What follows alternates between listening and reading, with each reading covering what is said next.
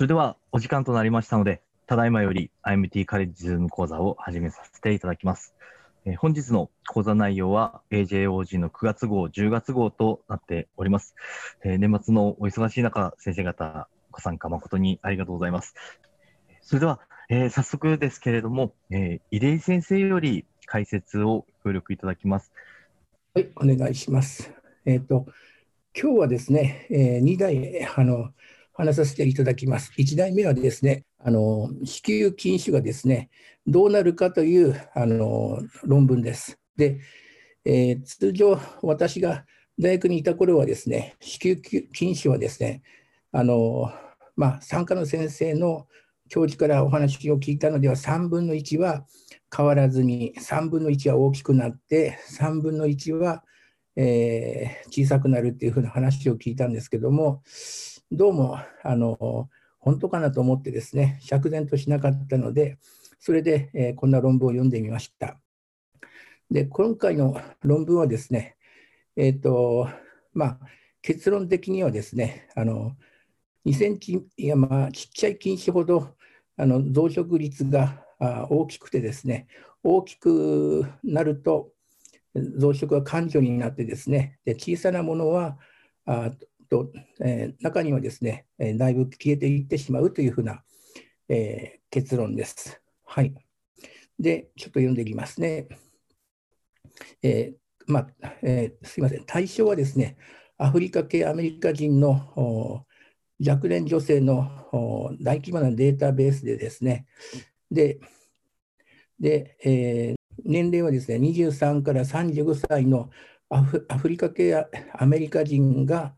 登録されてですね、その人数は1693名。えー、で、その中、その登録時、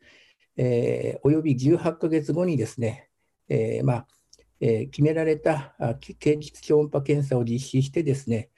え直径0.5ミリ以上の近視を同定し測定したというものです。え直径0.5センチですから結構ですね、あのえ、しっかりと、まあ、や見ないと見えないんですけども、えー、で、えー、近視の、えー、成長はですね、えーまあ、混合モデル解析を用いて、これはですね、あの他の論文でですね、えー、超音波ケースですでに存在する菌種が明らかになった251名の女性から得られ得られた344例の菌種データを基準として、えーと、回帰分析を行いましたということなんですね。で、結局、えー、1123名の女性、まあ、登録者の88%がですね、えー、フォローアップできまして、えー、近視の発生率は平均は9.4%、年齢とともに増加して、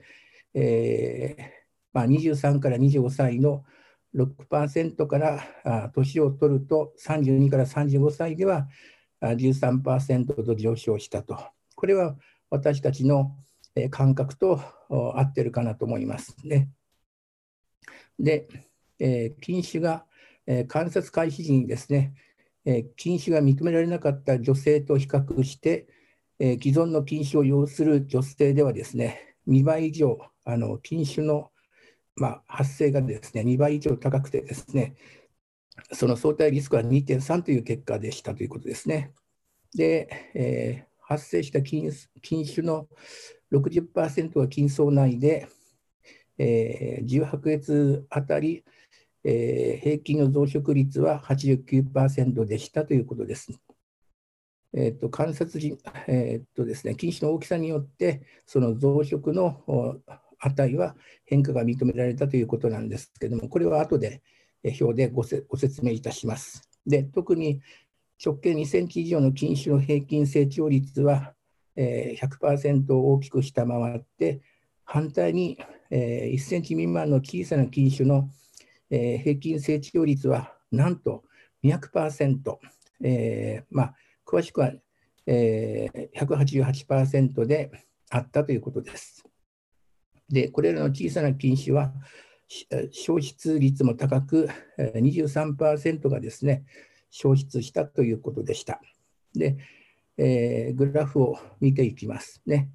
で、えー、まあ、この患者さんたちはですね、えー、まあ、年齢分布はですね、えー、23から25、21%、26から28歳、25%、29から31歳、27%、32から35歳は26%でした。で、えー、まあ、 education とかですね、えー、 body mass index、これ見てみますとですね、アメリカの女性なんですね、やっぱりあの35歳以上過ぎる、あのえっとね、35歳以上ですね、あ歳、 body mass index が35以上を占めるものが40%で、あのあとは20、それぞれの群はですね、約20%前後であったということですね。で、あと、えー、分娩回数ですけれども、で、えーまあ、妊娠していない方が26%、0パラが12%、1パラが27%、えー、2パラが18%、3パラが3パラ以上が16%以上とバランスは取れてました。で、タバコですけれども、えーと、ほとんどがですね、74%がタバコを吸っていなくてですね、えー、吸っていてもですね、14%は現在、えー、あごめんなさい、えーと、決して全然吸ってない人が24 74%、以前吸ってた人が7%、現在吸ってた吸ってる人で、えー、1日 10, 10, 10本以上以下が14%、えー、10本以上が5%ということでした。まあ、そんなにあの大きな違いはありませんでした。で、そしてですね、菌種の大きさなんですけれども、まあえー、1センチ、直径があの1センチ未満がですね28%、2センチ1センチから2センチが38%、2から3センチが16%、3から4センチが8%、4センチ以上は10%いる母集団でした。で、えーと、禁止がですね、えーまあ、発生した人、であと、えー、前回、えー、最初から、まあえー、禁止があった人、それらのですね群をですねそれぞれ、まあ、対象としてですね比較したわけなんですけれども、1ミリ直径が1ミリ未満がですね、えー、57%、禁止がある群は33%。えー、発生した、まあ、1から2センチの禁止が発生した群では37%、えー、発生しない群ではああ以前ももともと禁止を持っている方はあ40%で、えー、2から3センチがですね、えー、5%もともと持っている人が14%このくらい大きさになったんですね。で、えー、あごめんなさい。これはあの禁止が、まあ、ベースラインの有料率と比較した時の禁止なんですけれどもであとですね場所としてはですねえーと、筋層内があで筋層内の子宮底部が20 14%と24%、まあ、体部がですね、えーまあ60%、と47%で、えー、サブゼロザルが17% 21%それぞれあの比較的対応しているかなと思いました。で、えー、それでですね、もっともっと分かりやすい、これが図だと思うんですけれども、年齢分布はですね、えー、比較的均等に分布していまして、えー、菌種のサイズもですね、えー、これは、えーと、菌種の成長の変化なんですけれども、えー、菌種のサイズがですね、えー、1センチ未満のものはですね、えー、ここはですね、あの200%近く、188%って書いてありましたけども、1, 1センチ未満のものはですね、えー、まあ、えー、200%近く。で、1から 2, 2, センチのものはですね、えー、1.5半ヶ月で、えー、まあ、100%、2から3センチは、えー、70%ぐらい、で3から4センチは、えー、25%ぐらい大きくなって、であと意外だったのはですね、4センチ以上のものがですね、結構あの50%近く、えー、発育してるんですね。で、えー、まあ、普通、どんどん大きくなればですね、体積が大きくなるので、やはりこう、それだけ体積はですね、あの3分の 4πr の3乗なんで、直径はですね、えー、そんなに大きくならないんじゃないかなと思ってたんですけれども、4センチ以上はですね、結構あの急激に大きくなるんだなというのが意外でした。で、あと、えー、数はですね、えー、それぞれ、えー、1個、2個、3個、4個以上と、それぞれ、まあ、1個のものに対してね、2個以上がですね、まあ、えー、100%ぐらいであったということですね。で、あと、子宮の場所、あと、こちらですね、あの、まあ、先ほども述べたようにですね、サブムコーザルが、あまあ、140%ぐらいを多かったと。で、あの140%ぐらい大きくなってたと。で、イントラミュラール、ユラールのフンドゥス、子宮底のところがですね、110%ぐらい、えー、そこにあると大きくなると。ね、で、あと、体部にあるとですね、80%ぐらい大きくなったと。で、筋層内の株だと40%で、えーとまあ、そんなに大きくならない。ね、で、えーと、サブゼローラザなどは70%近く大きくなったということでした。で、えー、これをですね、あのまあえーとまあ、表に分かりやすくまとめるとですね、えー、横がですね、え菌種の大きさですね。で、その成長率がですね、縦軸に書いてありますね。で、1センチ未満のものは188%ぐらい、約200%。で、23%がロスされてですね、えー、いるということですね。で、あと、えー、1から2センチのものは100%ぐらいの増殖あの増加率で、えー、14%消えていって決まっていると。で、2から3センチのものは、えー、70、そうですね、75%ぐらいで、えーと、消失率は10%。で、3から4センチはですね、えー、まあ、えっ、ー、と、50%, 50%近く、もうちょっと下かな、30%ぐらいの増殖率で、えー、9%があなくなっていると。で、あと、えー、4センチ以上、まあ、4センチから5センチのものは、えー、またちょっとあの増殖あの増加率が回復しまして、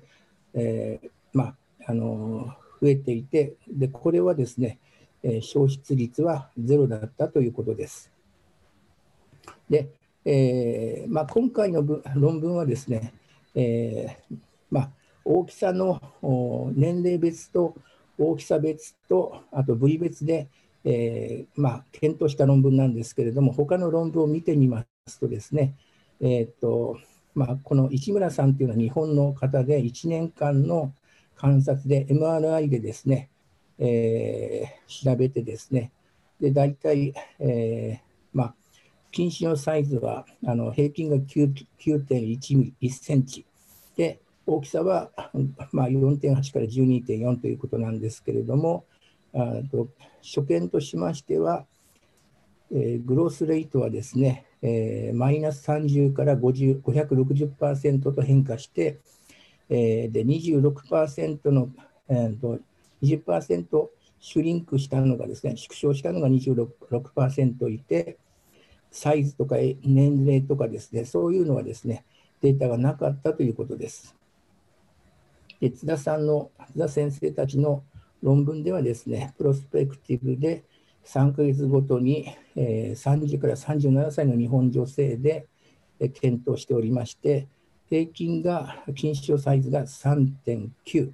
センチで、えっ、と、まあ、えー、30%以上の増殖を見ているということですね。で、この観察は超音波で、えー、されてます。で、えー、まあ、年間30%の増殖率があったということですね。で、あと、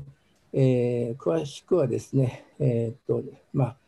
年間27%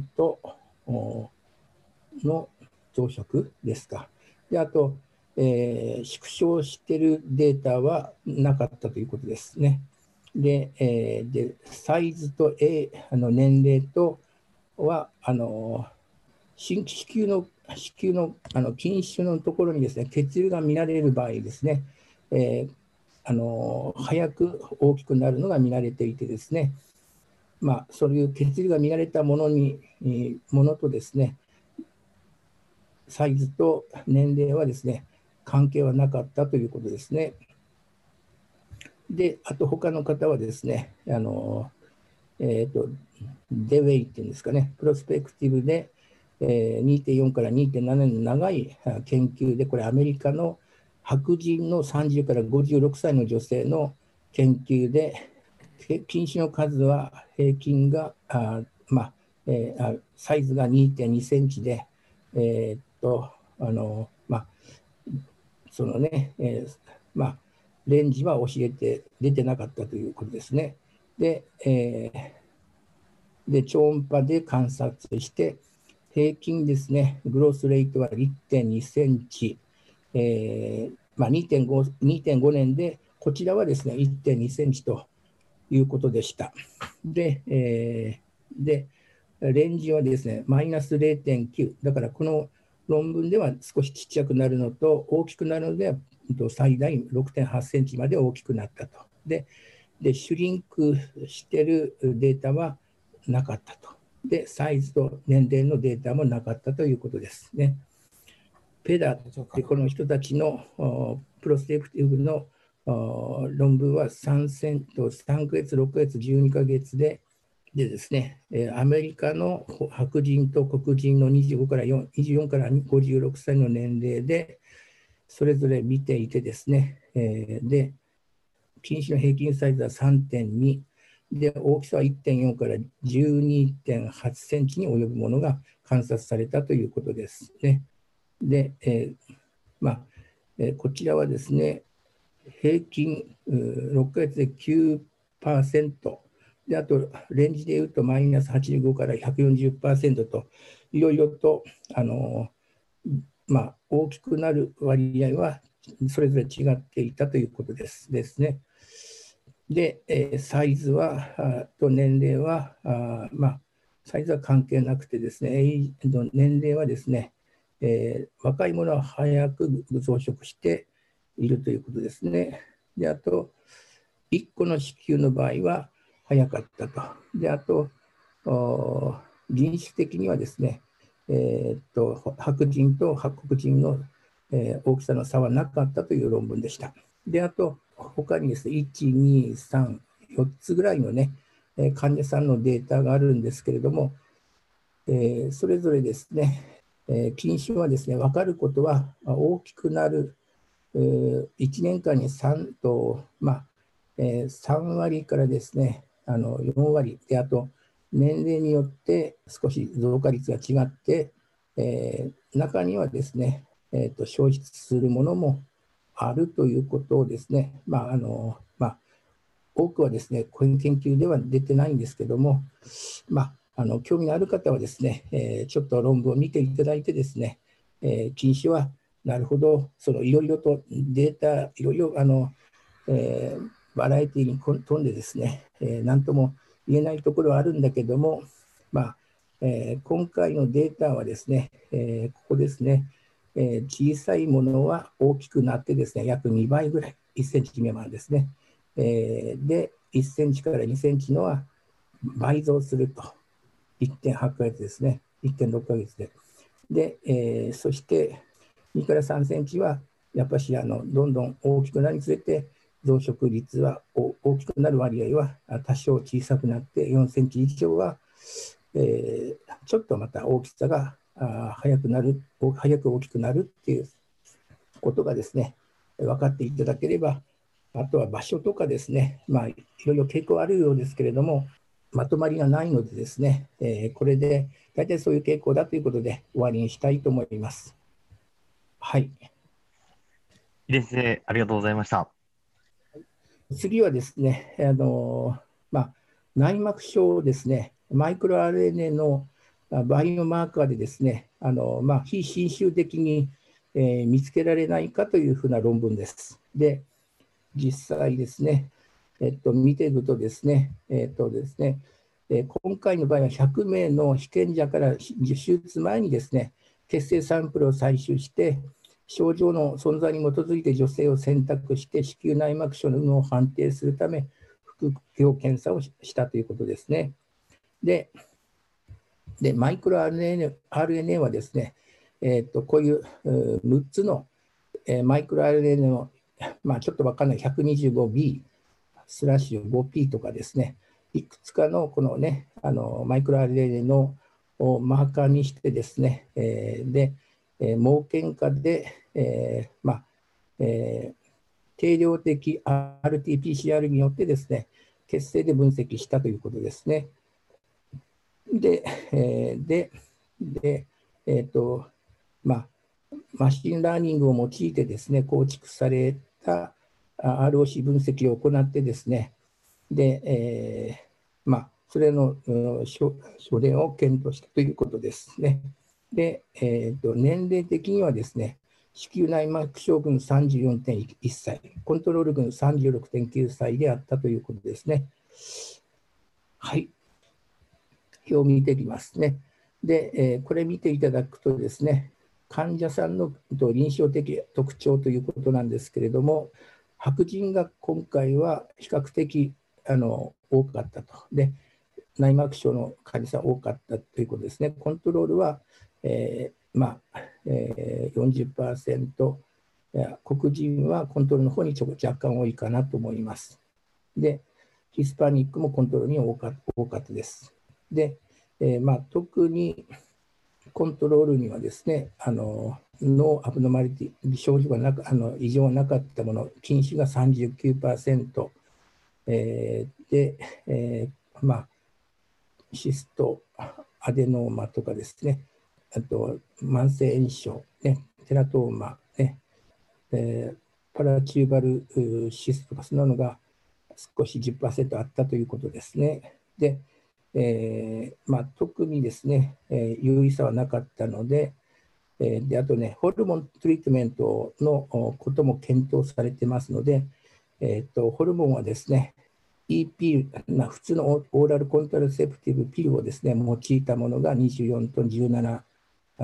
コントロールと内膜症の群でそれぞれあって、でプロゲステロン12、27、エストロゲンだけ、えーまあ、コントロール群にね。で、あと、えー、アンタゴニスト、GNRH アゴニストが14と内膜症群14、えー、コントロール群8%で、えー、で、 no treatment が、えー、コント内膜症群46%、コントロール群44%と。で、性周期のあの増殖期と分泌期、えー、そういうのも検討されてですね、えーと、増殖期がですね、えーと、内膜症群19%、コントロール、えー、24%と分泌期がですね、えー、内膜症群36%、コントロール群22%で、えー、でそういうふうな群間で比較検討されたということですね。で、それですね、これ見てもらうと面白いんですけれども、この4つのですね、あのマイクロ RNA のデータはですね、この3つのアスタリクスクはですね、えーと、とピーキが0.01%の有意差を持って、えー、差があるよということですね。で、コントロールと内膜症群ではですね、マイクロ、えーと、マイクロ RNA の 125B っていうんですかね、えー、それと、えーと、150-342-451の A、これはですね、えー、内膜症群に全部あの多く発現していると。で、えーと、逆にですね、あの3613とかですね、LET の 7B というのはですね、内膜症群で優位にもあの、まあ、0.01の優位さを持ってですね発言してなかったというふうなね非常に、えー、きれいにですねデータが分かれている群を比較したということですね。だから、まあ、予言率が高いということですね。で、えー、で先ほどもあの生理のですね、えー、増殖期または分泌期におけるマイクロ RNA の発現の比較なんですけれども、まあえーと、増殖期と分泌期ですね、えーまあ、あの先ほどの内膜症で多かった群はですね、多くはですね、内膜症群であの、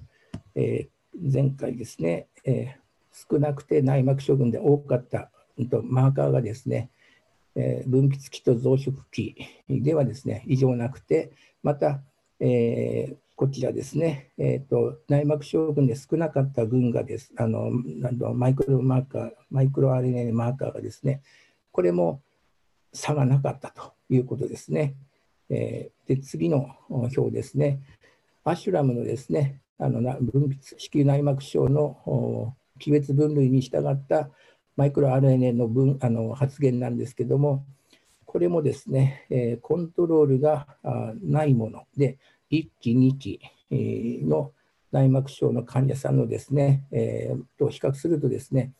えっと、1つ丸、あの1つ星がですね、0.05%の有意差を持って、で、ダブルアスクアスタリスクがですね、0.01%の有意差を持って、トリプルアスタリスクがですね、0.01%の有意差を持って、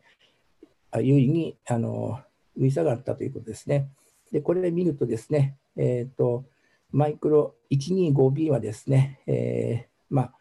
えっ、ー、と、コントロールと3、4群は、あと0.01%有意差を持って、で、12とはですね、0.05%有意差を持って有意差であったけども、えっ、ー、と、まあ、これ、1日と3、4期はですね、有意差がなかったということですね。で、150はですね、えー、これは最初と、まあ、コントロールない人と、えー、3、4期の人でですね、0.05%で有意差があって、他は有意差なかったと。ね、で、342はですね、えー、まあえーと、コントロールに比較して 1, 1日と,、えーと、やっぱりコントロールに比較して3、4期はですね、えー、0.01%の有差を持ったんですけれども、やはりですね、1日 ,1 日と3、4期はあ有差はなかったと。で、えー、あとですね、コントロールは、あと 451A はですね、えーやはりですね、コントロールと1日は、あのえー、まあ、1日とコントロールと3、4期はですね、0.01%有意差を持っていたと。ね、で、あと、今度は内膜症が少ないあのマーカーの方の3613なんですけれども、コントロールに比べてですね、1、2期はやっぱし0.001の有差を持って、で、3、4期はですね、同じく0.01の有差を持って、えー、減少していたと。で、えー、LET の 7B はですね、えーまあ、0.001の有意差を持って1日と、えーと、3、4期とはですね、0.01の有意差を持って、えー、少なかったということですね。で、えー、それで、えーと、エリアンダーカーブですけれども、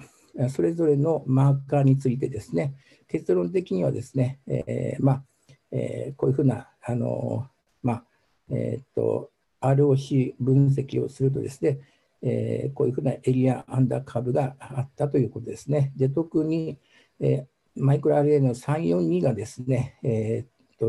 得意あの感度と得意度がですね、それぞれ90%以上でですね、すごく、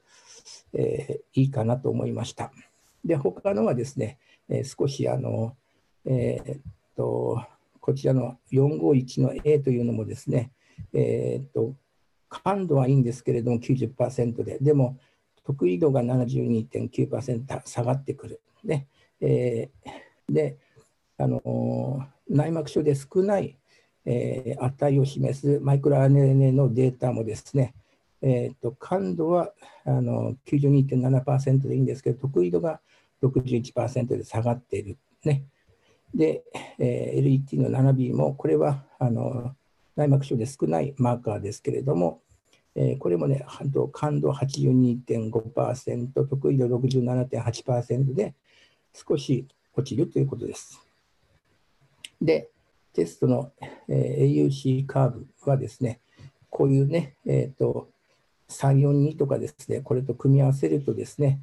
0.939の AUC のあの診断感度がですね、あるよということでした。えー、以上です。それでは、先生、本日もありがとうございました。はい、どうも失礼いたしました。それでは続きまして、池田先生、よろしくお願いいたします。よろしくお願いします。今日はちょっと新しくて、まあ、でも古い話なんですけれども、えっと、一つ目はホルモンと、えっと、認知機能に関する話です。で、えっと、シンガポールの方で、えっと、大規模にされたコホートスタディのまとめです。次いきますね。疫学調査では、閉経時、エストロゲンレベルの低下が認知の認知症の病態において重要な役割を果たしていることが分かっていますけれども、まあ、これらこれまでの研究のほとんどが欧米人を対象にしたもので、実はやっぱりあの中国人、まあ、これシンガポール人は中国中国人なんですけど、中国人は欧米人に比べて処刑が遅く、閉経が早くて、生殖期間が短いっていう現実とか、ある。いは女性ホルモンも欧米人に比べて低いというような状況もあるので、まあ、今回はこのシンガポール人、まあ、日本人に近い中国人の、え、大規模なスタディでどのような結果が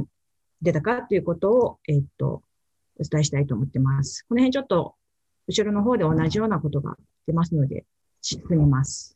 えっと、これは全然関係ないんですけど、この論文を読んでた時にたまたま、あの、長男のために買ってる、えっと、中高生新聞で出てた、シンガポールが出てたので見たんですけど、これ、この中高生新聞ではまあ、日本が世界5位以内でよかったねっていう話なんですけど、シンガポールはダントツ数学も理科も1位で、前回も1位でっていうような状況みたいで、あの、非常に、あの、えっ、と、教育熱心なんだなとちょっと私は個人的に思ったです。はい。で、次いきますね。で、えっと、認知機能と HRT に関しては、女性学ガイドブックの2019年版を見ると、えっと、あの、65歳未満の、えっと、サマリーでは、やっぱり欧米のデータが多いんじゃないかなと思うんですけども、おおむね有効っていうようなデータが出てまして、で、えっと、65歳以上になると有効だったり、無効だったり、まあ、悪化したりとかって、まあ、悪化と無効が多いのかもしれませんけど、そういうような形になってて、えっと、まあ、あの、えっと、認知機能に対する HRT の作用は、未だ調調査の段階と考えられて、現在までの情報では、認知機能の維持や認知症の予防を目的とする HRT を行う根拠は乏しいということで、紹介されています。で、ここからが論文なんですけども、えっ、ー、と、えっと、シンガポール人だと知らなかったんですけど、564万人ぐらいしかいないみたいなので、まあ、これ最初に6万3257人を対象にした割と大きな調査なんだなっていうことがわかるんですけども、その中で、えっと、ベースラインが1993年から98年に対面で審査、対面で質問して、その後、フォローアップ1回目、2回目は電話で、で、3回目のデータが今回の認知機能で使われてるんですけども、2014年から16年に関しかけて行われて、まあ、このフォローアップに関し、に関してはトレーニングされたインタビュアーが、参加者の家に訪問し、直接訪問して、認知機能や IDL の評価を行っているそうです。で、フォローアップ3の時点で生存してたのが4万5千人ぐらいの感じで、えっ、と、コンタクトできた、訪問できた方が1万7千人ぐらいいて、でその中の、まあ、その、えっ、と、認知機能の、えっ、と、試験ができた人たちが1万6千人いて、女性で平均年齢が20歳以上、60歳未満の普通の時期に平均された方を対象として、えっと、まあ、ホルモン補充療法とかが分からなかったりとか、自然兵器でなかったかを除外した、えっと、自然に閉経された8222人を対象に、この検査調査を行われています。で、えっ、と、認知機能の、えー、状態別に見た参加者のベースラインの特徴ですけれども、この cognitive impairment っていうのが、こちらが認知障害がある、右側がない方の群になるんですけれども、えっと、この認知機能の評価に関しては MMSE, MMSE というので、えっ、と、評価していて、欧米の報告ではカットオフ値が23と4の間にあるみたいなんですけども、えっ、と、教育のレベルの点数が、の影響を考えて、この研究では、えっ、と、公的教育がない方と中等、初等教育、中等教育で、ちょっとやめて、音。音やめて。えすいません。えっ、と、中等教育までで、えっ、と、このように設定してます。認知機能の低下に関する背景としては、年齢が高い方が低下している傾向が高くて、あと BMI が高い方、そして、えっ、と、夫が、まあ、生きてないっていうか、死んでいる方が多くて、そして、 education level としては、やはり、えっ、と、であの、すでも教育水準が低い方の方が認知機能が低い傾向が、あの認知認知障害を受けやすい傾向があって、あとまあ、タバコを吸ってたりとか、えー、っと、お茶を飲まないとか、と地中海式ダイエットスコアが低かった、高血圧、糖尿病、心疾患などでも認知障害が多いという背景がありました。で、こちらの方はホルモン補助療法を受けた8222人中733名のデータなんですけども、まあ、えっと、ベースラインの方、の受けてない方と受けた方を比べると、ベースラインの年齢が低くて、BMI が低くて、えっと、どちらかというと教育水準が高くて、身体活動も高くて、社会式ダイエットスコアも高くてというような傾向が HRT を受けた方に見られましたということです。で、ここからが、えっ、ー、と、まあこ、まあ、こことその次の、えっ、ー、と、データがほとんどなんですけども、えっ、ー、と、モデル1、モデル2、モデル3っていう形で、えっ、と、えっ、と、調整をかけて、えっ、と、図表を出してるんですけども、モデル、モデル1は、えっ、と、年齢、民族、婚姻状態、教育レベルのみで、さらに、えっ、と、モデル2で食事やライフスタイルを調整して、モデル3の方で高血圧、糖尿病、心疾患を加えた、まあ、すべてで、えっ、と、補正してますよってことで、論文の、あの、最初の方の、えっ、ー、と、えっ、と、すみません。小6ではモデモデル3のオツ比で、えっ、と、すべて小6書かれていました。で、有意差があるところとしては、えっ、と、子供が多いと、えっ、と、認知機能が、認知障害が起きやすくなるっていうことで、5歳、5人以上いる方と1人、一人か二人しかいない方に比べると、5人以上いる方は、オッズ比が1.27倍になって、子供1人当たり5%ずつ認知機能の障害が起きやすくなっているということです。あと、平均年齢が45歳未満の方は、50から40、50歳の方に比べて、えっと、1.67倍リスクが高くて、45歳から49歳でも1.24倍高くて、平均が1年を超えると3%のリスクが低下するということで、0.97ですけども、書いてあります。あと、生殖期間がまあ、あの、初経から閉経までの期間が35年未満と35年以上、まあ、39年までのことと比較すると1.28ということで、まあ、あの、生殖期間が短い方も、やはり認知機能が低下しやすいということで書いてあります。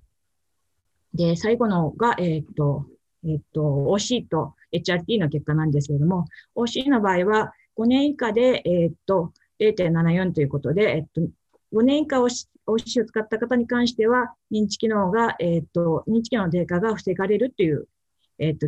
えっ、と、結果が出てますけど、5年以上の方は有意差が出なくて、で、ホルモン補充療法に関しては、したかしないかで、えっと、オツレーションが0.61ということで、えっと、かなり、えっと、ホルモン補充療法した方が認知機能の低下を防げるというデータが出ています。えっと、E のみと EP のみではあまりそれほど変化ないですけども、このようなデータになっています。で、筆者らは考察で、ホルモン補充療法に関しては、えっ、と、まあ、その、ホルモン補充療法をしている方が高学歴の方が多くて、ヘルシーユーザーによるバイアスの可能性あるとか考えているようですけれども、まあ、シンガポールもこの、この期間の HRT に関しては、日本と同じように閉経後短期間のようなことが多いみたいなので、まあ、65歳以上に漫然とやっているようなこともなかったのかなと私は思って、この論文を読みました。えー、っと、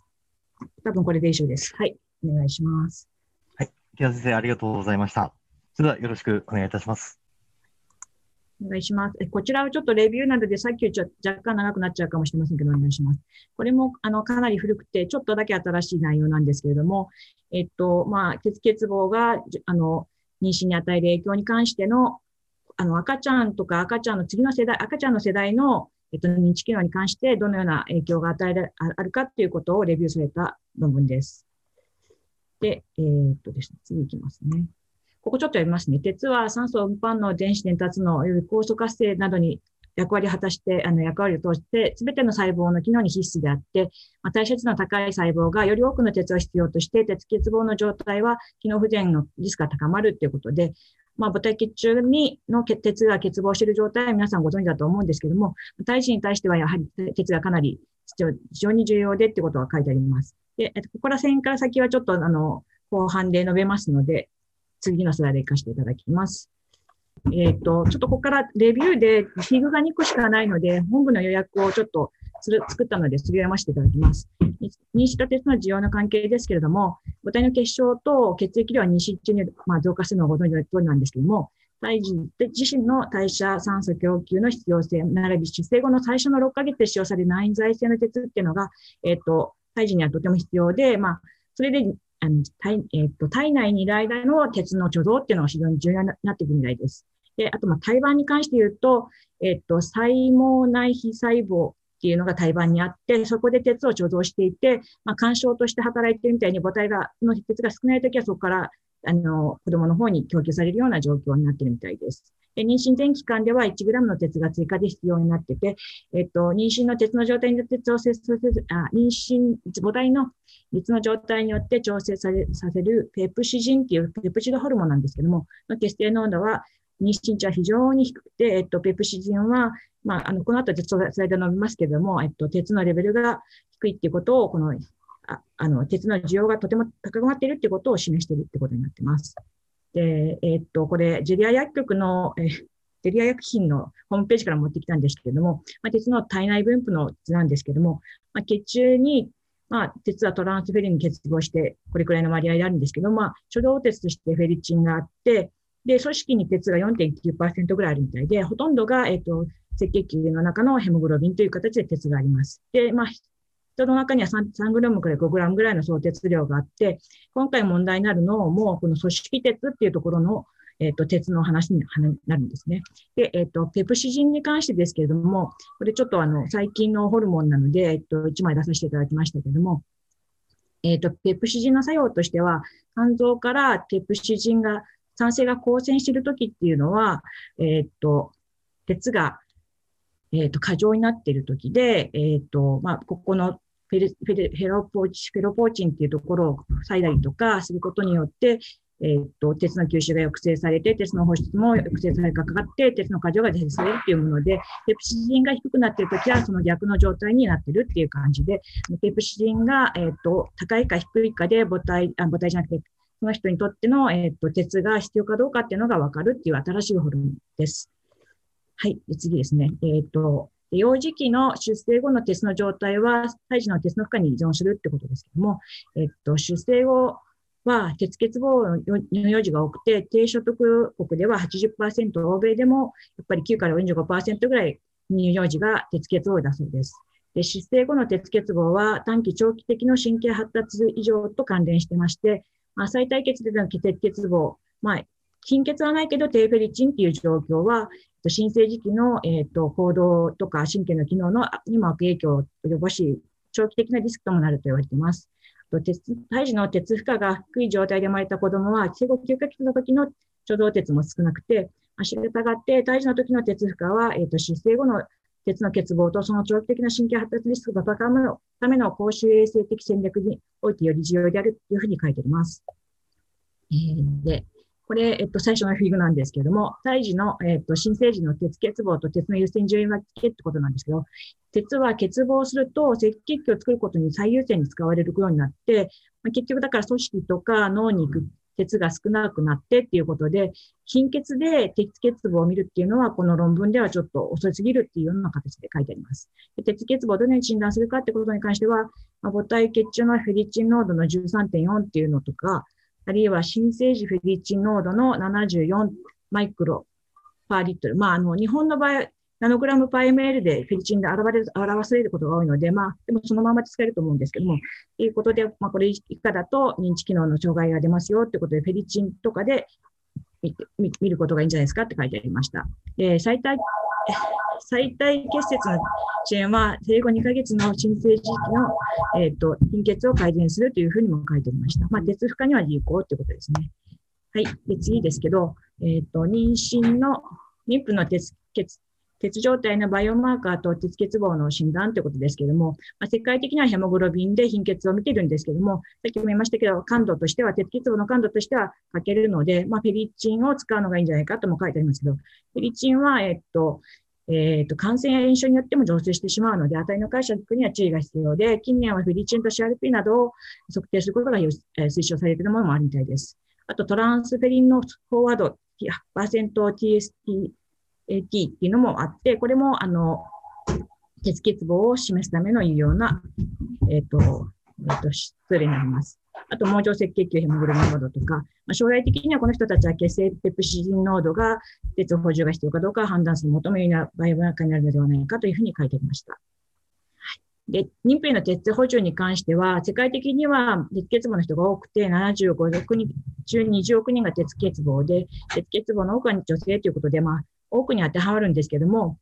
えー、まあ、そして、えっと、妊娠初期から中期の鉄欠乏は妊娠合併症と関連するとも言われています。まあ、逆にでも鉄が十分な女性に、妊婦に対して鉄の補充が必要かってことに関しては、まだ解決はしてないようで、そういう鉄が足りている妊婦で鉄を補充をすることによって、対等の以上のリスクを同調させるんじゃないかという報告もあるみたいで、鉄の、まあ、皆さんに全員に投与しましょうっていうのはユニバーサルサプリメンテーションということに関しての是非はまだ未解決というふうに書いてありました。で、鉄欠乏、妊娠中の鉄欠乏が胎児に及ぶ短期的な影響と長期的な影響、ちょっともう先にも言ってるところはあるんですけども、まあ、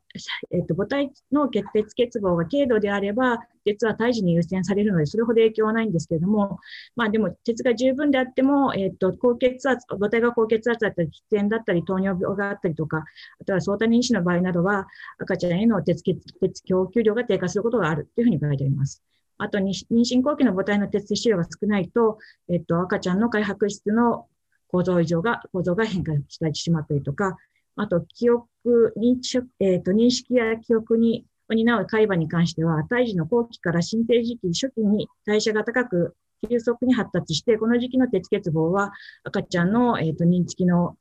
記憶を低下させるということになっています。あと、新生児期の鉄欠乏は、成功9ヶ月、3、4ヶ月、3, か3から4歳児の時の、えー、この時点で鉄欠乏がなくても、認知機能障害をにも影響し、機能にも影響するというふうに書いてありました。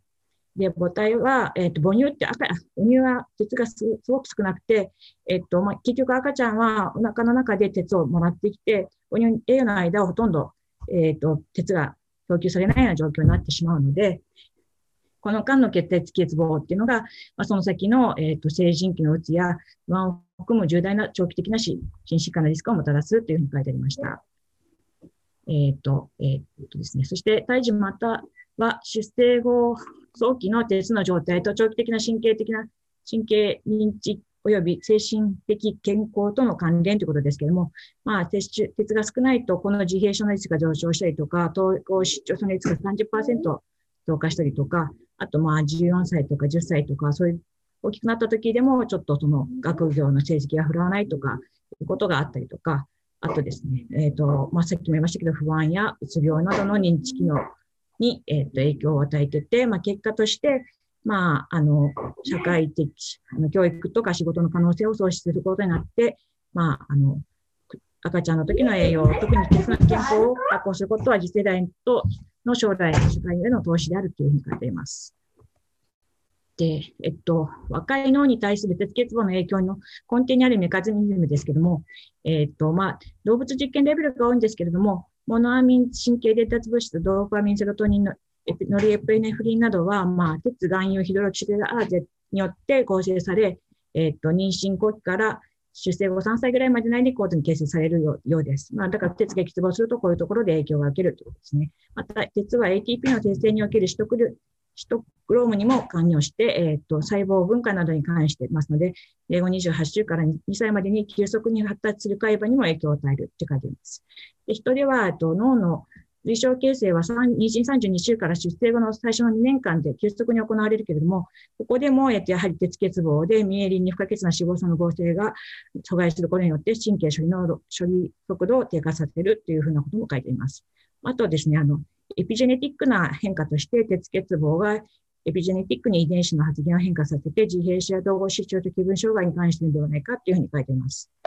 で、その二つ目の最後のフィグなんですけれども、えっと、妊娠中、あ、の、二つ目のフィグで、この論文の最後のフィグなんですが、妊娠中の鉄欠乏及びコリン供給によって影響を与える遺伝子のネットワークに関して、これ、マウス、月種類って書いてあったのでマウスだと思うんですけども、まあそういうマウスの方のモデルで証明されているものが載ってるんですけども、えっ、ー、と、ここで言ってるのは、まあ、ベーカー仮説とか、まあ、あの、ドーハッド仮説って言われて、あの、赤ちゃんの、母体のあの低栄養が DM になるっていう話は結構、赤ちゃんの DM とかえっ、ー、と、生活習慣病と関連するっていう話はかなり有名だと思うんですけど、まあ、それと同じような状況で、母体の鉄欠乏が、えっ、と、赤ちゃんの方の、えっ、と、統合失調に関連するような遺伝子ネットワークを活性化させて、まあ、そういうふうになりやすくなってしまうけれども、それを、まあ、コリンが豊富な食事を、まあ、マウスに食べさせることによって、その結果が抑制されるというようなデータも出てるみたいです。で、えっ、ー、と、これは最後なんですけれども、えっ、ー、と、妊娠期間の話、今までしてきましたけど、妊娠前とか、まあ、妊娠中の話、もう少し前の話ですけども、妊娠に向かう女性の栄養がこの脳に発達、この脳の発達に影響を与えることも知られてまして、えっ、ー、と、妊娠中のテスト用酸の摂取の両方とも、この自閉症のリスクに関連していって、摂取量が少ないとリスクが上昇するということで言われています。まあ、あとは栄養失調だけが問題ではなくて、母体の肥満、まあ、栄養過剰も危険因子であって、えっ、と、母体中の体重増加と無関係に肥満度数、肥満度指数が上がると、このメンタルエイジと神経発達障害にリスクが上昇するとも書いてありました。えー、まあ、なので、まあ、妊婦さんも、えー、妊婦になりたい人も鉄が重要だけど、それをしっかり私たちが把握して、まあ、診療に生かしていけたらいいかなと思って、えっ、ー、と、飲みました。以上です。池先生、あの、本当に、お子さんもクリスマスにこんな時に申し訳ありません。ありがとうございました。ありがとうございます。それでは続きまして、根岸先生、よろしくお願いいたします。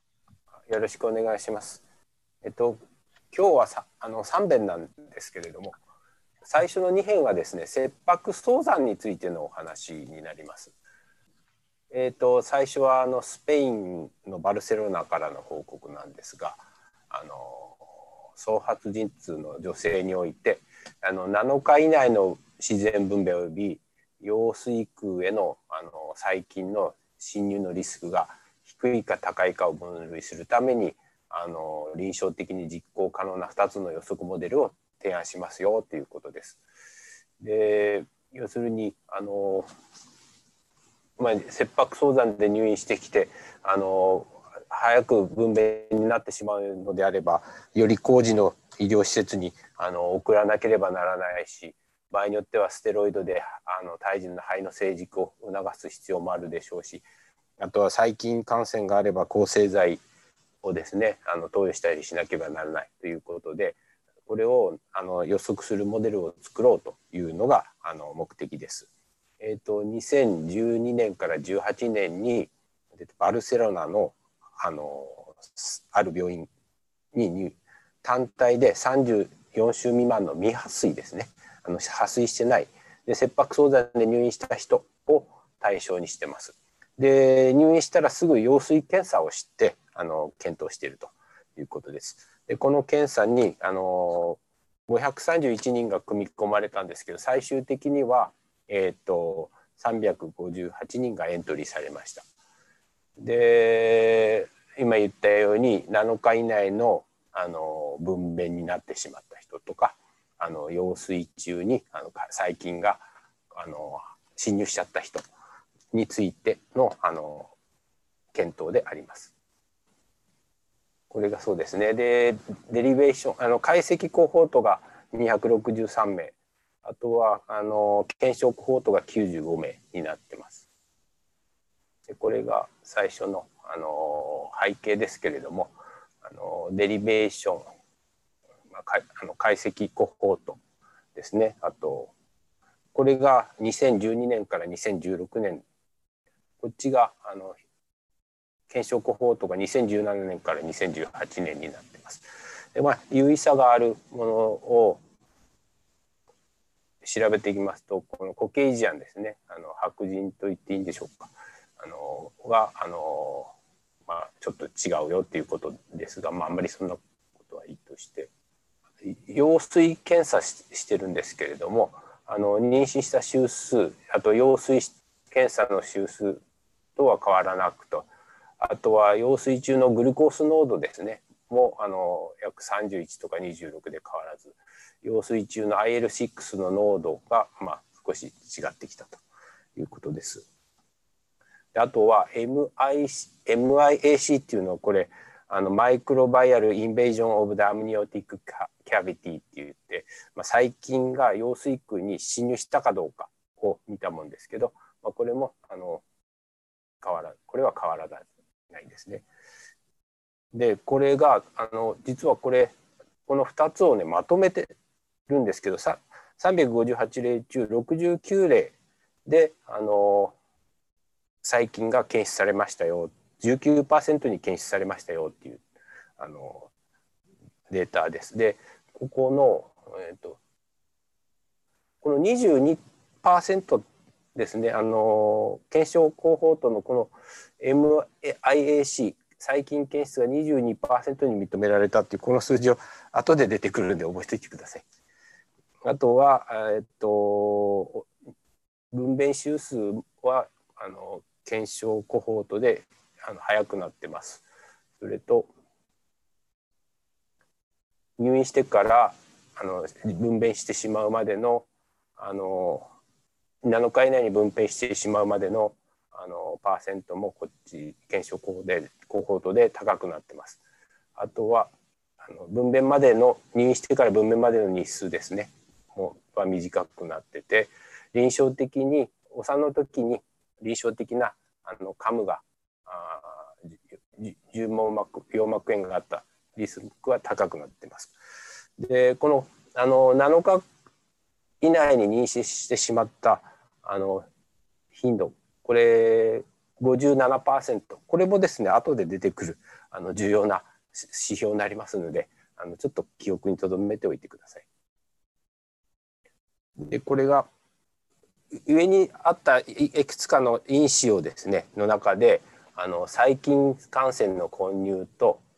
7回の内の分娩に対してをあの影響を与えるあの諸因子を示しています。7日以外の分娩に関してはあのこの4つの因子あの入院羊水選手をしたあの周数ですね、まあ、あの切迫数で入院になった周数とほぼ考えていただいていいんですけど周数が遅ければ遅いほどあの早産のリスクが高いということです。一方経管粘液はあ経管腸は長ければ長いほどあの早産のリスクは低くなる。あと血中じゃないや羊水中グルコースがですねあの高ければ高いほどあのリスク早産のリスクは低くなり、えーと、インターロイキン6が高ければ高いほどあの早産のリスクが高くなる約オッズレーション4.2倍一方細菌の混入細菌の侵入化に関してはこの2つ。CRP と血中グルコース濃度でした。まあこういうあのオズレーションになりました、まあ、これらのあの実際にあの早産になってしまう7日以内に早産になってしまうあのこれらのあのリスクファクターをあの考慮に入れてあの予測式を立て作っています。これですね。こういうあの予測式ですね。マイナス7.53からあの入院周数ですね、まあ、羊水選手の周数あと経管長。羊水糖濃度。あと IL6 をこのようにあのあの予測式で立ててます。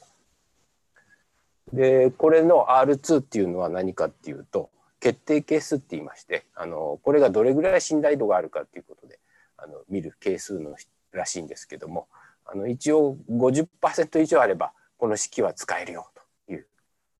あのものらしいです。一方細菌の侵入ですね羊水中に細菌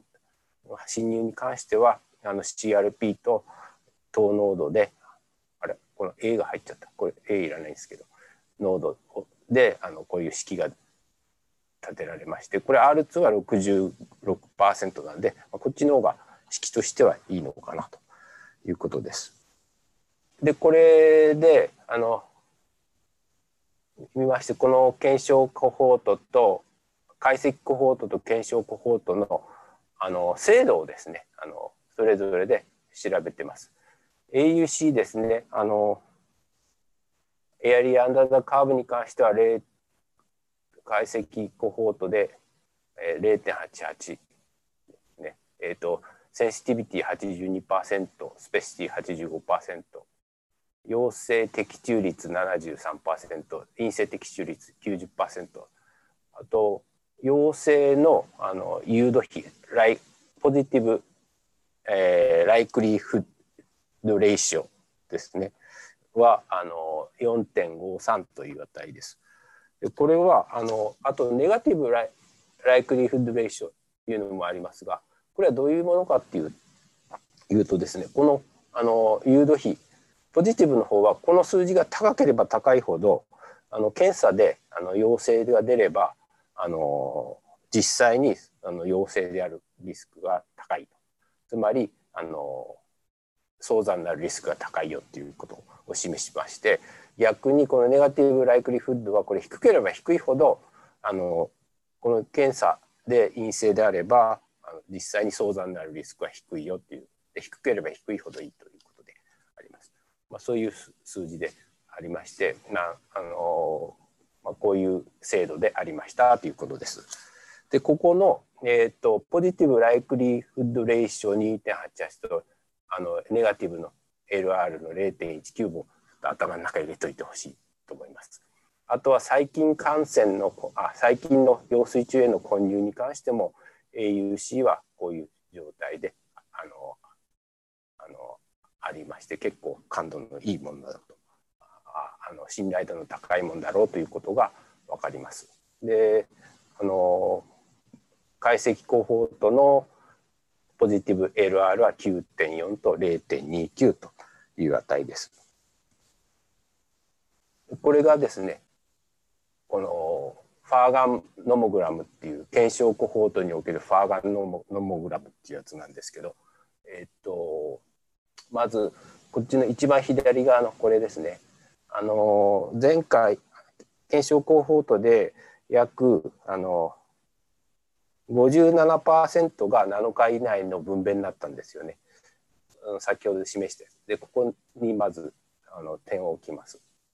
で次がこの真ん中は、えっ、ー、とこっちがですねポジティブ LR ですね。あの陽性のあの的中率っていうか陽性が陽性として出てくる率がさっきは2.8だったんでここになります。でネガティブの LR の方が0.190なんでここになります。でそれぞれにこうラインを引っ張ってもらいますとこういうふうになりましてあの上の方がえっ、ー、と高リスクですね高いリスクになる場合は 0. 約8ぐらいになるんですよね0.79ぐらい。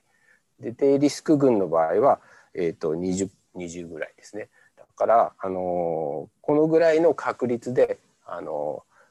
あの式がですねあのをやった場合にこのぐらいの確率であの高リスクと低リスクであの違いがあるよということを示しています。でこっちがあの細菌感染の細菌の混入ですね。えっと細菌混入の率が検証コホートで20% 22%だったんですからここで点を置きましてえっと、ポジティブ LR が9.4なんでここですね。で、ネガティブ LR が0.26なんでここです。で、ラインを引くと、こう、で、ここと、ここ、こっちが高リスク群ですね。で、こっちが低リスク群というふうになってまして、まあ、あの、これが高い場合は、あの、抗生剤スタートの、あの、目安になるでしょうし、まあ、細菌感染のリスクが高いということですね。あとはこっちでは、まあ、早産のリスクが高いから早くあの工事の施設に送った方がいいとかですねもしくはあのトコライシスをしっかりしようとかですねあとは、えーと、ステロイドをやって肺の成熟を早く流そうというふうなことがあの検討されるということになって、えーとこのモノグラムを使うことによってあの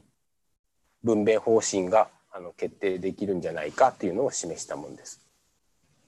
でこれはでサプリメントなんですけどじゃあどんな菌が検出されたかっていうと一番多いのはですねあのこここあ怖いのはですね多いのっていうかこれあのこれですねリステリアがですね結構いてですねそれが IL6 にあの結構多くなって分娩までの期間が短くなる、まあ、リステリア菌は怖いなっていうのがまあ、これサプリメントなんであの全部一覧表となって出てます。はい、い以上です。先生、ありがとうございました。次のはあのみ未破水のですねあじゃない破水例ですね破水したあの切迫早産における子宮内炎症や感染をいかに早くあの見つけ出して対応するすべきかっていうことを目的としてます。えっと、このポイント・オブ・ケア検査っていうのはあのベッドサイド検査というふうに考えていただいていいかと思います。あの彼らはあのけ経経管的に羊水をあの採取するあの回収するあの器具をですねあの開発してるんですね。でその経管から採取された羊水の IL6 ですね今度は IL6 の測定をしてあの羊水内の炎症を予測したと。したがってこれはあの羊水検査としてはあの非侵襲的なのでとても有用であるよっていうことを示してます。で、まあ、ここに書いてあるようにあの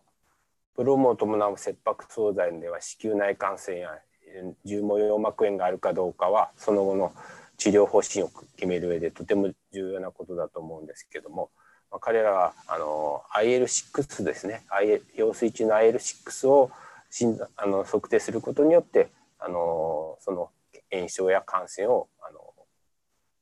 検出できないかということをあの診断できないかということを検討しています。えっと、これは韓国のソウルユニバーシティですねソウル国立大学のデータです。でこれがそうですあの景観に中に装着してここから自然落下というか自然に排出されるあの用水液ですねをあのここであの集めると。で大体あの3時間ぐらい置いておくと 14cc ぐらい集められることが平均するとねらしいです。でこの用水用水内の感染がなかった症例とあった症例それぞれ54例57例で見てます。この用水内の感染があったかどうかっていうのはどうやってあの診断するかっていうと,、えーと、また彼らもあの用水選手してます。あの入院してきたらあの用水まず用水選手をします。これはあのでその用水中の MMP8 がですね23ナノグラム以上あったらこれは炎症があるよというふうにあの23を切ってれば炎症炎症があるよと言って切ってればないよっていうふうに言ってます。でその炎症があったものとない分でのあの背景を比較してますけども、まあ、周数的には当然こっちの方がですねあの早いと。これあの入院してきたらすぐ羊水検査してますんであの入院の時期と考えていただいていいんですけど、まあ、要するに炎症があるとやはりあの分娩周数も早くなるあとは羊水洗子の時のあの羊水の正常ですねあのクリアなものはあの炎症がないのにしてこれ有意差はないんですけど混濁してる方がやはり炎症があるやつが多いと。でブラッディの方はこれはやっぱり炎症がある方が多いということです。あとは7日以内に分娩に至ってしまう率もあのこっちの炎症がある方が高いということとここっちは培養ですね。こっちは細菌の培養がで菌が出るかどうかですね、まあ、これが出ると感染というふうに診断するわけですけど、えー、と61%と18%でも炎症がないと思われても約10例にあの54例中10例に、まあ、細菌が検出されているということです。あとは IL6 ですね。はやっぱり炎症がある方が羊水中が高い。12.4あとは白血球濃度もずっと高くなりますしあのこれ感染があるなしをあの19個以上あるかないかであの彼らは分けてますけど、まあ、あの19個以上ある率もこっちは84%高くなるということです。あとここから下ですねこれはあのさっき言った機械を使ってあの形質的なあの用水流出用水ですねを見たものです。まあ、いろいろな混じり物が入ってしまうということもあるんですけどもそれを見たものですけど、まあ、クリアなりクリアなあの景観景観から出る液の率は高いしあとやっぱり炎症があるとあの混濁しているのが多くなるということです。あとは血清のやつも比率あの比率は高いんですけれども炎症がある方がですねこれ有意差はないけど症例が増えたら高く出るかもしれませんね。あとは経管粘液の IL6 の濃度は、えーと、炎症がないと4.9ですけど炎症があると53ということであのありますで彼らは経管粘液は9.5ナノグラム以上をあのえーと、炎症があるというふうにとってますがここで言うと98%があの、まあ、まあ、そう当然そうなんですけどあの9.5を超えていると。で分娩時のあの臨床的なああ組織学的なあのカムですねこれ83%と最大炎は36%高くなってます。でこの培養に関してはですね一番多いのがウレアプラズマとマイコプラズマですねが多く出てます。あと次に多いのがラクトバチルスなんですね。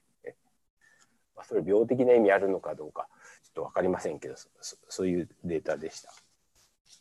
でそれでこれがですねあの羊水中に羊膜空に炎症があるこれはどうやって見るかとさっき言った MMP 8が23ナノグラムパーミリリットル以上ある人とを炎症があると。でそれ以下の人ない人で見ると景観から取った羊水の、あの IL6 の濃度がこう違うよということですね。あとは、えーと、インフェクションこれは最近の培養が陽性だったやつの IL6 ですね。景観の IL6 はやはりあ感染がある方が高くなる。でこの両方合わせたもので見るとや、まあ、当然ですけどやっぱりあの炎症や感染があると経管の IL6 が高くなる。ということを示しています。で次がこれがあの炎症ですね。炎症があるかないか。を IL8 であの経管の IL8 であの炎症があるかないかをどのぐらい感知できるか検出できるかっていうのを見た AUC なんですけれども、まあ、これあの AUC でいうと0.95という非常に高いあの感度であの精度です。で、域値あじゃない域値ですね9.5、まあ、それであの彼らはあの9.5ナノグラムパー ml 経管粘液経管用水のあの炎症の域値をこうやって取ってます。でこっちは炎症と感染の両方でとってもやはり AUC は0.91という非常にいい感度であのあいい精度で検出されるということでありました。でこれまた複雑なあの絵で大変申し訳ないんですけれども、えっと、これはあのその診断の精度をあの見たもんです。でここで、えっと子宮内の羊水腔の炎症をあの MMP メタロプロテーセ8を23以上というふうに取ってみてあの経管の IL69.5 のあの感度ですねあの診断指標センシティビティ98%スペシフィティ74%、えーと、陽性的中率80と陰性的致率98、えーと、さっき出てきたポジティブ陽性誘導比3.79陰性誘導比0.02という値で。あとはじゃああの炎症を羊水中のこれは羊水検査ですね。あのこっちのこっち上は血管羊水ですけどこっちは羊水戦士の羊水ですねの最白血球数が19以上の感度と見てみると感度得意度ともにあの84と76なんですけどこっちのあの IL6 の方があの精度としては高いよということを示しています。また一方あの感染ですねあの培養が陽性だった陽水選手の細菌培養が陽性だったやつで経管粘液 IL8 が9.5と白血陽水選手の陽水値の19白血球19以上でその検査精度を見てますけど、えっと、やっぱりこっちの方が IL8 が9.5の方があのあの感度もいし得意度もいいんですけどこれは優位差はあまりなかったようですね。まあ、傾向としてはこっちの経管粘液の方が IL8 の方が精度ちょっと高そうだぞっていうのを示してます。でここで2つ合わせるとこの上の2つを合わせて、えー、と炎症と,、えー、と感染を見てみるとやはりこっちのあの経管用水のあの IL8 の測定の方があの感度は高くなっていると。得意度はあのとはあのここら辺は優位差はなかったんですけど、まあ、全体的に経管粘液用水の IL8 測定はいいよということを示してます。でこれがあの用水選手によって得た用水の IL8 の濃度と経管粘液から得た用水の IL8 の濃度の相関を見てみた見てるもんですけれども、まあ、これあの相関係数が0.68という値ですね。でまあ優位に相関があるよ、まあ、当然といえば当然なんですけどでただあのこのあの用水中の IL8 のあの炎症を診断する域値っていうのは1.8ということであの ROC 曲線で調べたら1.8だったそうでこっちがあの経過年液中の IL6 のあの域値が9.5なのでこっちの方が低いと低い値であの診断ができるということで。これ最後の図なんですけどじゃあ羊水中の IL 8が1.8を超えた場合炎症があるよというふうにして見たらじゃあどうかっていう経管用水の IL89.5 と羊水中の白血球数19の精度を見てどうかっていうのを見たもんですけどまあおおむねあの羊水中のあけ失礼経管羊水中の IL8 の方があの検査精度はいいのかな？例えばこのセンシティビティ見ますと96と87ですね。あとはスペシフィシティはこれちょっとあの逆転しちゃってますけれどもこのネガ彼らが言ってるネガティブプレディクティブバリューがこっち高い。いやいやいいかななんてことを言ってます。まあ、あのセンシティビティで言うとやはりあの全般的にこれ実は有意差ないんですけどあのインフェクションに関しても IL8 経管粘液 IL8 のが高いと。でトータルで言うとインフェクションも炎症もあの IL89.5 の方が高くなっているということを示しています。でまあ、あのでも全体的にそういう傾向なんですけど有意差はないですよということです。で結論としては経管用水の IL8 をベッドサイドで迅速に測定する方法は子宮内炎症を検出するのにとても有用であると。わざわざ羊水選出しなくても大丈夫じゃないかと。時に羊水があのもうあの羊水過小の状態になっているような場合にはあのなかなか羊水選手で羊水をあの吸引することが難しい場合はなんかにはこれは有用かもしれないなんていうことを示してます。以上です。先生ありがとうございました。今度のはあの実はこれは、まあ、あの2020年の5月に第一報が報告されてそれのサブグループスタディなんですね。でオーストラリアの研究で、あの分娩中のあの胎盤機能が低下するとあのこのプラセンタールグロースファクターですね。PR PLGF が低下するっていうことが彼らは報告してます。であのそれに対してジルデナフィルクエン酸、まあ、あのバイアグラですね、あのを投与すると血流が改善されて胎児の胎盤機能不全が軽減すると。いうことを報告してましてあの帝王切開率があのこのバイアグラを使った群と使わない群であの使使うと帝王切開というか外科的分娩の率が51%約半分に減ったと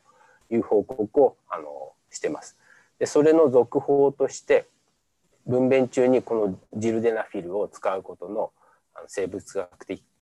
なんでしょうあのどういう女性にあの使ったらいいのかっていうことをこの PLGF のあの値であの調べてみようということで、まあ、ここに書いてあるように最初にあのジルデナフィル投与前に85から395ぐらいの血中濃度の人にこれ使うとあの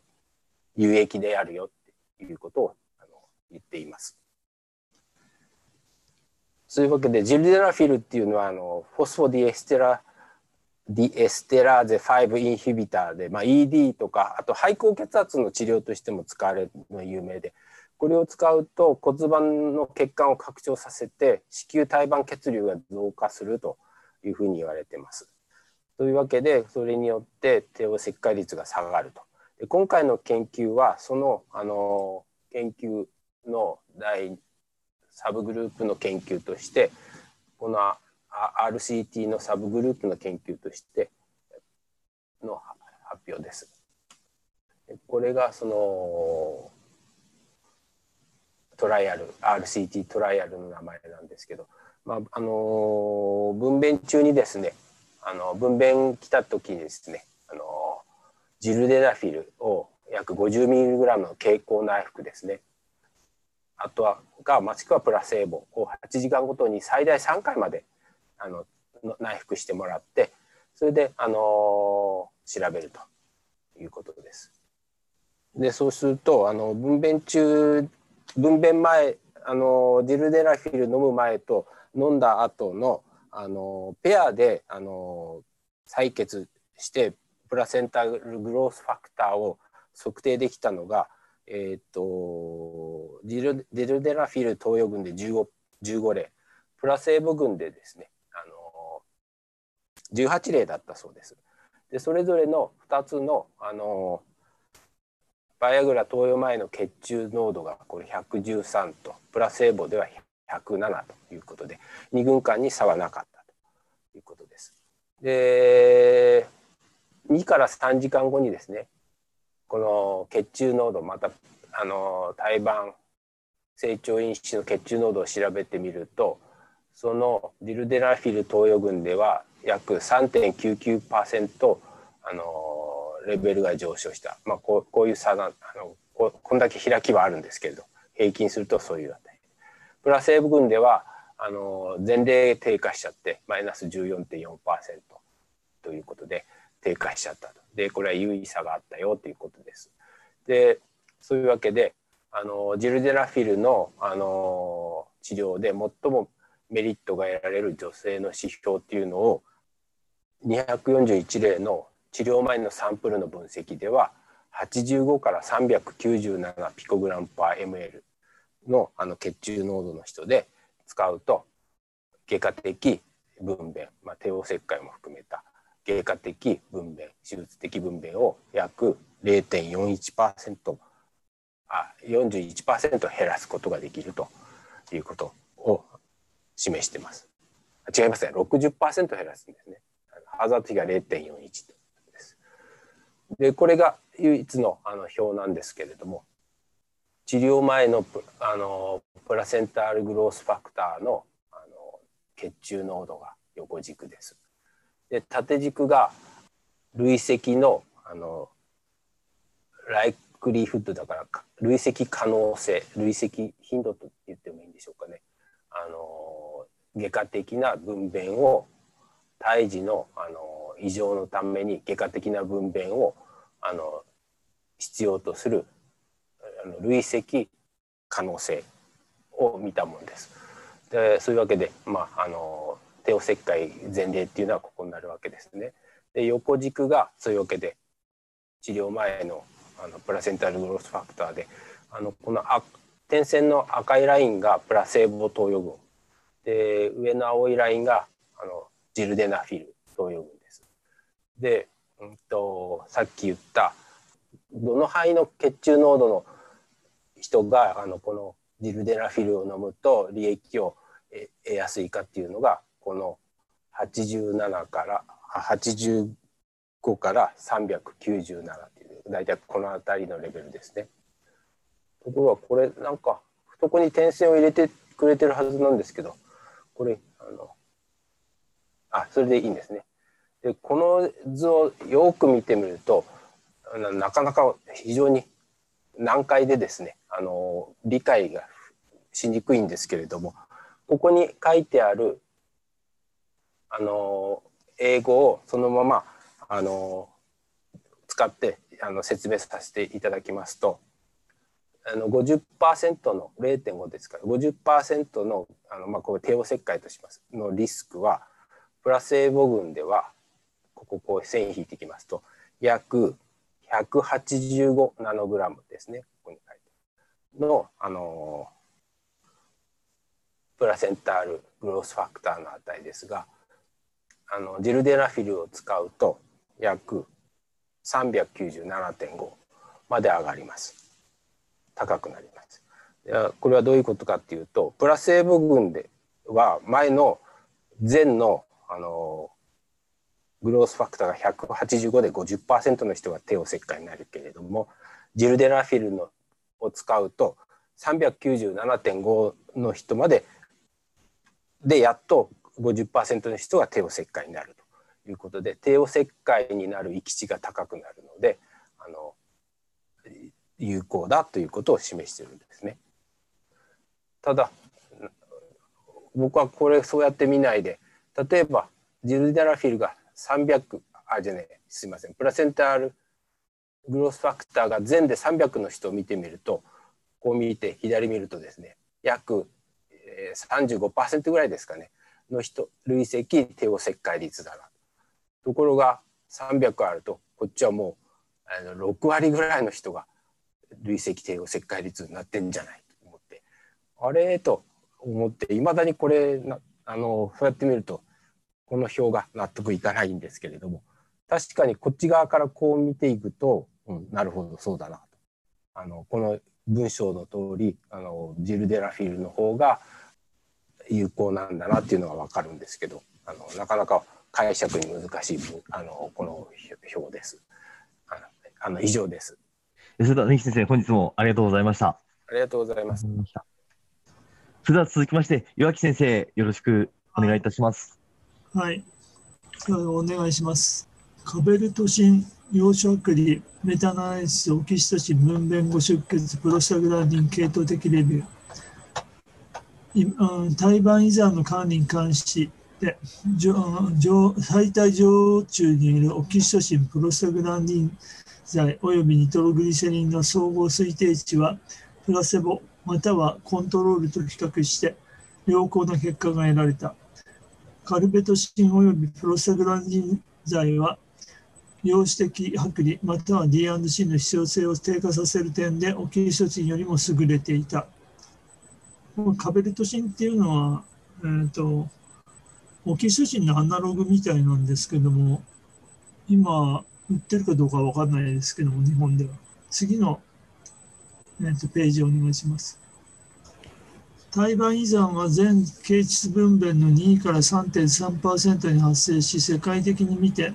分娩後出血の主要な原因の一つである。この疾患の有病率にもかかわらず、その管理に関するガイダンスは限られている。胎盤胎盤依存の管理に対する薬学的介入の有効性を評価するため、系統的レビュー及びメタアナリシスを実施した。 PubMed ClinicalTrials.gov、Cochrane Library、Web of Science and Scopus から英語による全文の出版物を検索した。検索ワードには胎盤遺残及び治療、疾患管理、 Pitocin、ミソプロストール、 Cytotec、ジノプロストン、ニトログリセリン、カルベトシン、エルゴダミンを含め出版日には制限を設けず、無作為化対象試験のみを含めた主要評価項目は対話の用紙剥離または D&C の必要性をとした。レビュアーは、えーと、バイアスリスクを評価するため、コーチャランスのツールを用いて選択した論文の質を評価した。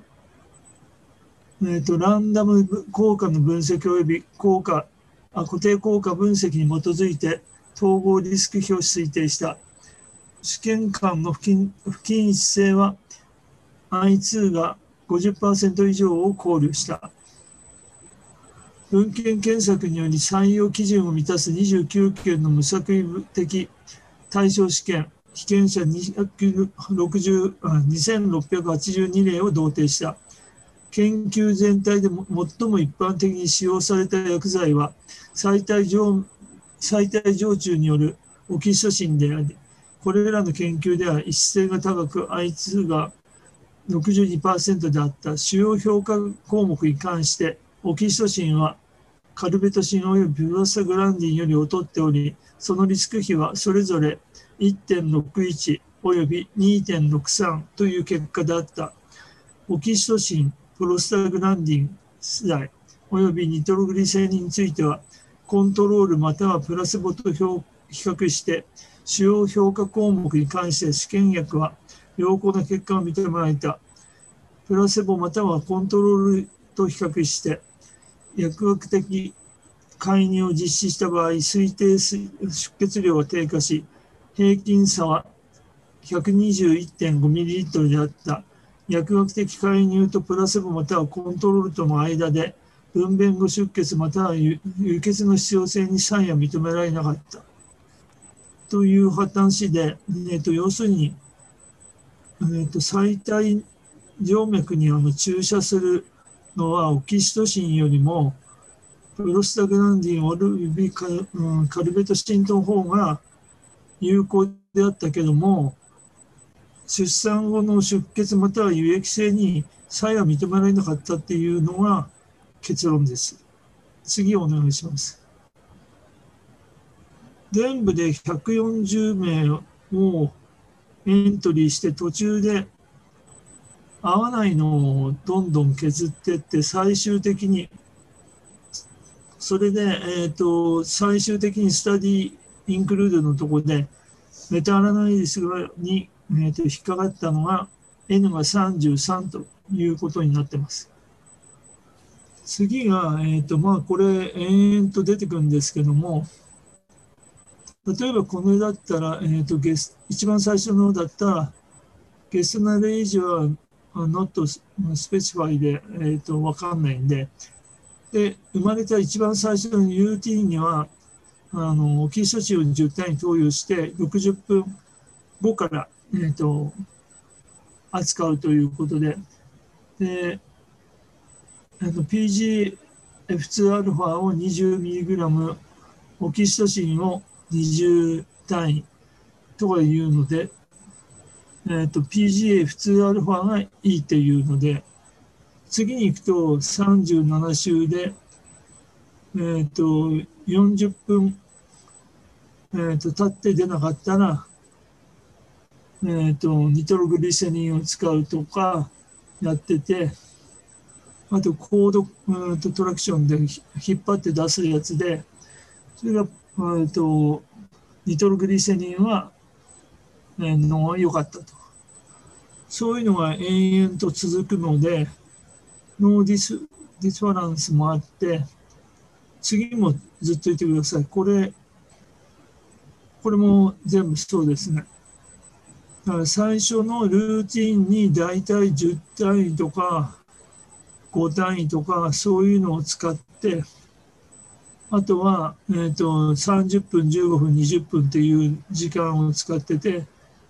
えーと、コンパリスングループ,、うん、グループがカベルトシンとかオキシトシンを20単位とか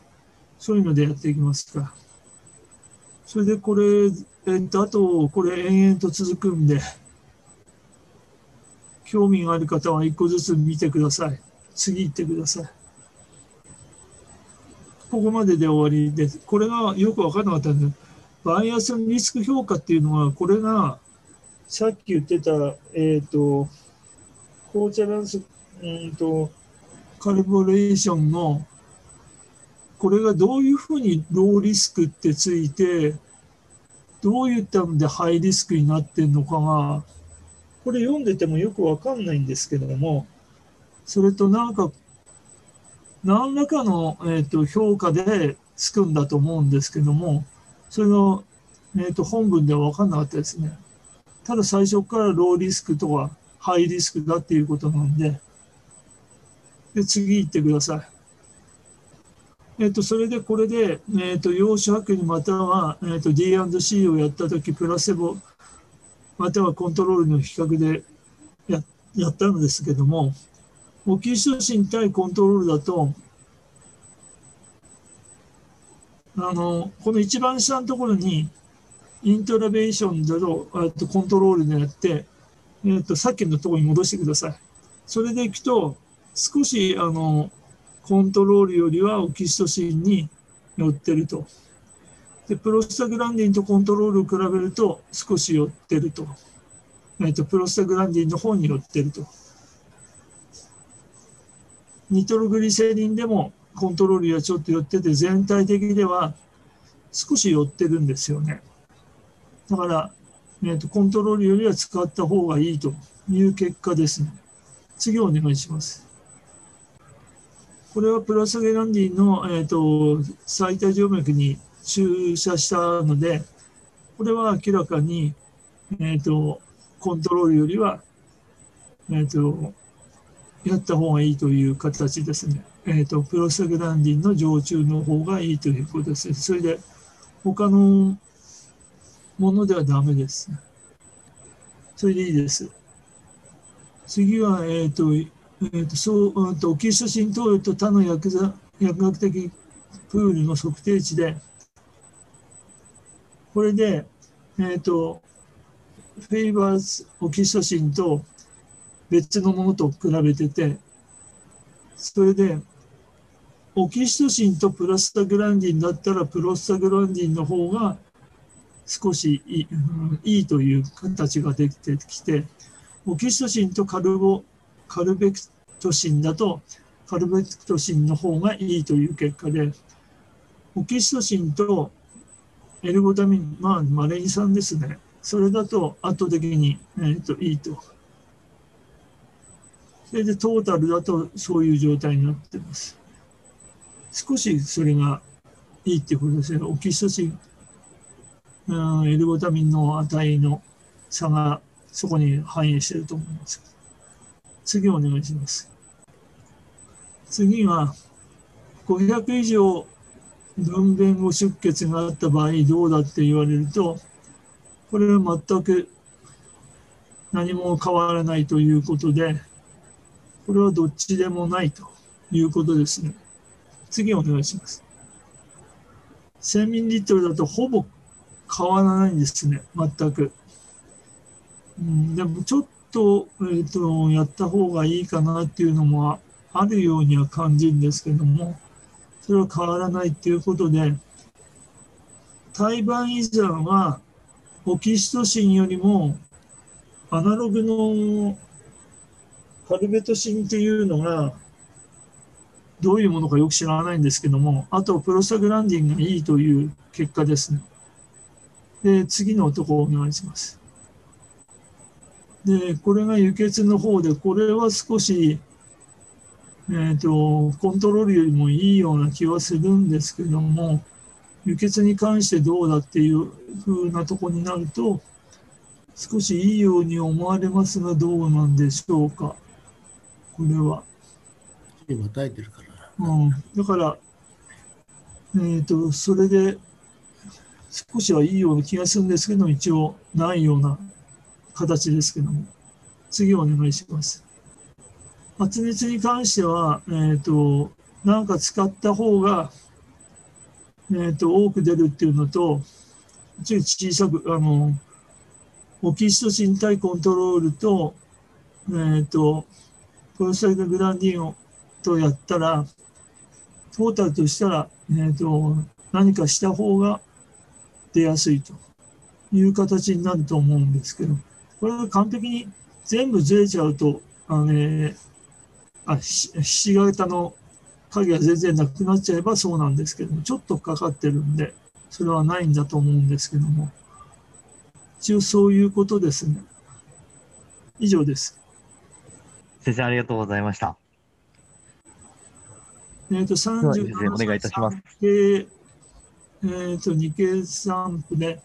2回の帝王切開起用がある女性が、ね、妊娠中血尿のため紹介された。患者は長期の月経困難症及び月経に伴う血尿が認められた。経腹的超音波検査では膀胱高血化が生じる 4.3×1.7×3.2 センチの血管性の主流が認められ乳頭状の突起が膀胱に及んでいた政権所見は子宮内膜症と一致していた。子宮内膜症は子宮外科手術的のある女性によく見られ、妊娠時の膀胱支流の鑑別診断において考慮すべきである。えーと、政権は安全で悪性腫瘍を除外するために必要である。分娩後、主流が安全に治療にできるようになるまで主流を連続的に追跡すべきである。これは簡単なんで、次、これが要するに、腫瘍が口壁にこういうふうに見えたんですね。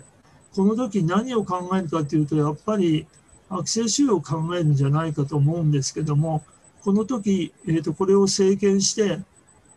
えー、と取って、それが子宮内膜症だということが分かったんで、これはあの膀胱鏡で見た時の C の図がそれですね。それで分娩後に、えーと、経口のプロゲステロンのあの投与して、これは、えーと、きれいに治ったという形ですけども、だからこれを見たときに、えーと、悪性腫瘍か腫瘍でないかっていうのを鑑別する必要性があるということで、これ一度見たら忘れないと思うんで、それを覚えてれば、どっかでこれは役に立つと思うんですけど。以上です。先生、本日もありがとうございました。それでは、えー先生方、本日も遅くまでお付き合いいただきまして誠にありがとうございました。えー年末クリスマスイブに解説のご協力も大変ありがとうございました。それでは、えー本日、えーこれをもちまして、IMT カレッジズーム講座を終了させていただきます。本当に本日もありがとうございました。皆さん、メリークリスマス。メリークリスマス。ありがとうございました。本どうも、当、クリスマスイブにそうでした。はい。おはい。願いしますありがとうございました。ありがとうございました。ありがとうございました。